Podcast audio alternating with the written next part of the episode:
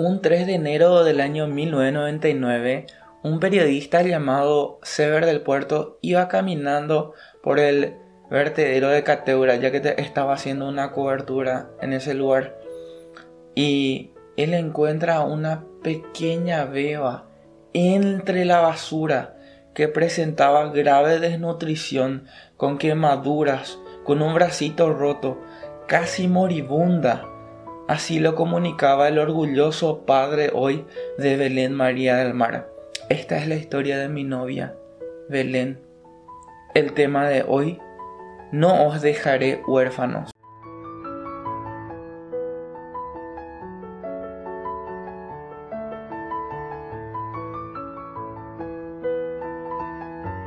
Después de 21 años con dos meses y tres días para que cumpla 22 años, llegó el gran día. Esto escribe mi novia. Desde que tuve uso de razón y entendí cómo funciona este mundo, quise saber cómo sos, cómo suena tu voz, cómo es cuando te enojas o estás sonriendo, qué te gusta. Yo crecí con muchísimas incógnitas y siempre era la nena adoptada. Pero los minutos pasan tan lento y mi mamá biológica está a horas de verle.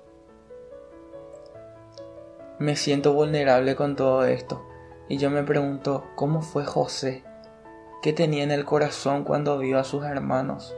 ¿Será que sintió lo mismo que yo estoy sintiendo? Tengo un corazón como José que quiere enseñarme papá Dios. ¿Cómo te sentirías si supieras que tu propia mamá biológica te tiró a la basura? ¿Qué pensarías acerca de tu familia? Cuando ni siquiera le conoces a tu papá, no sabes quién es él, no sabes quién eres. Casi por 12 años Belén estuvo sin identidad, así lo publica ABC Color. Conocemos la historia de José, que fue vendido por sus hermanos. Imagínense, él había vivido años con ellos, pero ellos lo odiaron. Le dijeron, vos no sos de nuestra sangre. Lo desterraron, le vendieron como si fuera un objeto. José sabía lo que era sentirse rechazado. Todo el tiempo era así. Y él tuvo que aprender a lidiar con eso en una ciudad desconocida, con gente desconocida. Pero los sueños de José se iban cumpliendo de a poco. A pesar de tener esa situación familiar, ese conflicto, Dios estuvo con José. Hay un texto que me gusta mucho que dice así. Y está en Génesis capítulo 39, versículo 23 y dice así, a pesar de todo lo malo que José había vivido, dice, no necesitaba atender el jefe de la cárcel cosa alguna de las que estaban al cuidado de José, porque Dios estaba con José y lo que él hacía, Jehová lo prosperaba. No hay nada mejor que a pesar de tu situación y circunstancia, que la mano de Dios esté sobre ti, porque José amaba a Dios por sobre todo por sobre sus circunstancias. Y me encanta esto, porque los hermanos de José habían resuelto hacerlo morir. Pero Dios cuando tiene un propósito contigo, no importa que tu mamá te tire a la basura, Él va a usar a alguien para rescatarte. En este caso usó a los ismaelitas que lo compraron y lo llevaron a Egipto.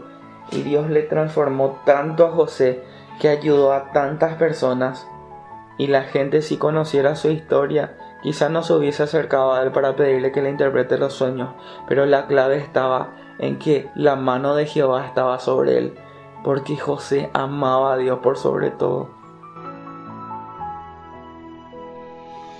No crean que José no tenía sus luchas en su interior, tanto cuando él fue denunciado por un abuso que él nunca hizo, cuando la esposa de Potifar le acusó injustamente de que él le había tocado cuando no fue así. Cuando injustamente fue tirado en esa cárcel, él siguió haciendo excelentemente las cosas, a pesar de las circunstancias. Y llega un tiempo donde sus sueños se cumplen y él llega a ser un gobernador de Egipto y se encuentra con este inesperado encuentro con sus hermanos. Ahora, ¿cómo iba a reaccionar José? Saben tantos años de sufrimiento, tantos años de soledad y pensar, ¿por qué me dejaron abandonado? ¿Por qué me dejaron solo?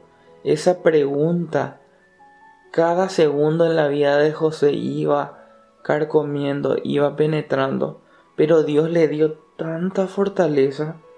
Y me encanta la historia en el capítulo 42, 43, 44, pueden leer Génesis que relata cómo los hermanos de José vinieron a Egipto en busca de comida y José les probó a ellos, probó su corazón. Y dice así el versículo 29 del capítulo 43 de Génesis. Y alzando José sus ojos, vio a Benjamín su hermano, hijo de su madre, y dijo, ¿Es este vuestro hermano menor de quien me hablasteis?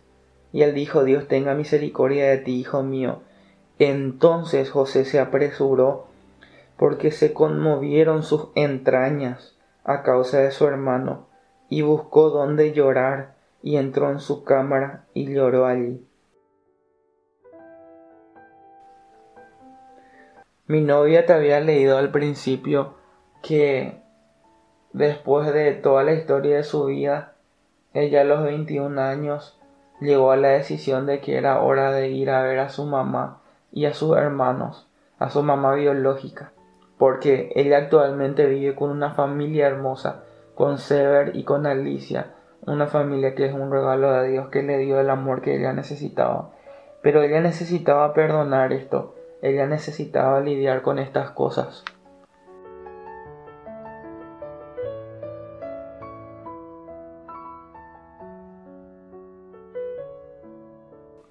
Entonces, ahora llegaba el momento, y yo cito un pequeño escrito que ella había hecho ese día que lo compartió con todos ustedes.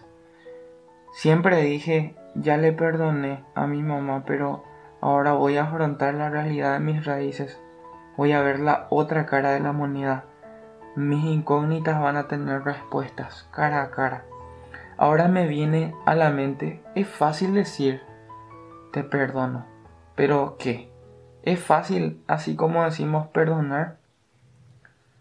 Les cuento que se torna difícil cuando te toca practicar. Ella se llevó la grata sorpresa cuando fue a Cateura hace días atrás a ir a ver a su familia, que la mamá le dice, está llegando tu papá biológico también. Ella se quedó choqueada después de años tener la oportunidad de verle ni siquiera se imaginó y todos esos sentimientos encontrados ella se identifica en este caso con José. Pero hay algunos textos de la Biblia que quiero compartir con los cuales creo que Dios habla a nuestros corazones. El punto está en que en Salmos 27, 10 dice, aunque mi padre y mi madre me dejaren, con todo Jehová me recogerá. José nunca estuvo solo. Esa es la clave. José siempre tuvo a Dios a su lado. Cuando fue vendido por sus hermanos en ese oscuro pozo, ahí Dios estaba con él. Cuando él fue llevado o arrastrado por el desierto con esos camellos hasta Egipto, ahí estuvo Dios con él. Cuando Dios le puso en esa cárcel injustamente acusado de una violación que él jamás hizo. Ahí estuvo Dios con él. Cuando mucha gente no creía en él en la cárcel, cuando él contaba su sueño, ahí estuvo Dios con él. Cuando él tuvo ese encuentro con sus hermanos y sintió todos esos, de alguna forma, sentimientos encontrados, quizá un poco de rencor, rabia contra ellos, pero Dios estaba con él y le dio la fortaleza para decir que les perdonaba. saben la imagen que el Padre Celestial nos deja en el Nuevo Testamento cuando Él hablaba a sus discípulos y Él decía que si ustedes me aman obedecerán mis mandamientos, que yo os dejaré otro consolador y Él hace esta promesa que es para ti también hoy. No los voy a dejar huérfanos, volveré a ustedes. Dios tenía un plan con mi novia Belén. De alguna forma Dios movió el corazón de este periodista Sever, mi suegro hoy día, que pueda ir hasta ese basural y encontrar a esa beba y rescatarla y llevarla a un hospital. Dios tenía un propósito. Así como no puedes ver tu situación difícil, la historia de mi novia para hoy vos es de que Dios está contigo aunque no lo veas. Él te promete a través de su Espíritu Santo, no los voy a dejar huérfanos, volveré a ustedes. Y si tu padre incluso o tu madre te abandonare, con todo Jehová te va a recoger. Esa es una historia hermosa. Y agradezco a mi novia de que haya abierto su corazón para compartir contigo este breve mensaje. Te dejo algunos links y algunos videos que puedes ver para saber un poquito más su historia. Recuerda de que a pesar de la situación difícil que pueda estar pasando, no estás sola ni solo, Dios está contigo. María es una gran mujer para mí. Estuve pensando en cómo Dios nos guió y cuando conocí su historia, pensé, esta historia tiene que saber todo el mundo. Pero Dios ha trabajado en su corazón y creemos que este es el tiempo de compartirlo. Y yo sé que va a ser de bendición para muchísimas vidas su historia algún día más personas van a saber todo esto. Pero te quiero contar un caso particular, un sueño. Yo no soy de las personas, ni soy de la línea teológica que creen en estas cosas, pero sí sé de que Dios eh, habló, como dice Hebreos, de diferentes maneras antes, y creo que Dios en su soberanía puede hacer excepciones. Pero cuando yo tenía dudas sobre nuestro noviazgo y ella también conmigo, Dios me dio un sueño muy extraño donde yo iba caminando en medio de un basural. Y recuerdo que tuve que dejar muchas cosas porque era muy difícil acceder, era un vertedero. Y caminé y caminé, pasé por lugares muy difíciles. Y pasé todo un, basural y una persona que no conozco me ayudó a cruzar y llego hasta mi casa. Yo sabía que era mi casa y entré y ahí estaba ella sentada y al lado un hermoso árbol de Navidad decorado con las mismas basuras que yo pasé. Estaba decorado de ese arbolito y me di cuenta de que esa decoración la sacamos de los reciclados que hicimos de la basura. Y María cuando escuchó este sueño me dijo, esa es mi historia esa, ese basural es mi vida. Dios me sacó de ahí, me restauró. No os dejaré huérfanos, vendré a vosotros. Para mí es un sueño que me hace recordar de la bondad de Dios, de que Dios puede restaurarnos y sacarnos aún del medio de la basura y hacer grandes cosas con nosotros, porque somos sus instrumentos. Y ella escribe, Tener el carácter que, Cristo tuvo en aquella cruz se torna difícil cuando ves a aquella persona que te causó daño indirectamente o directamente. Pero no es imposible hacerlo porque su amor te lleva a dar más de lo que humanamente podés ser capaz de dar. Recuerda, Dios está contigo y te va a dar las fuerzas para enfrentarlo. Si te ha gustado este mensaje, te animo a compartirlo. Este fue un podcast de reflexiones en cuarentena grabado desde el Chaco paraguayo. Que tengas un muy bendecido día.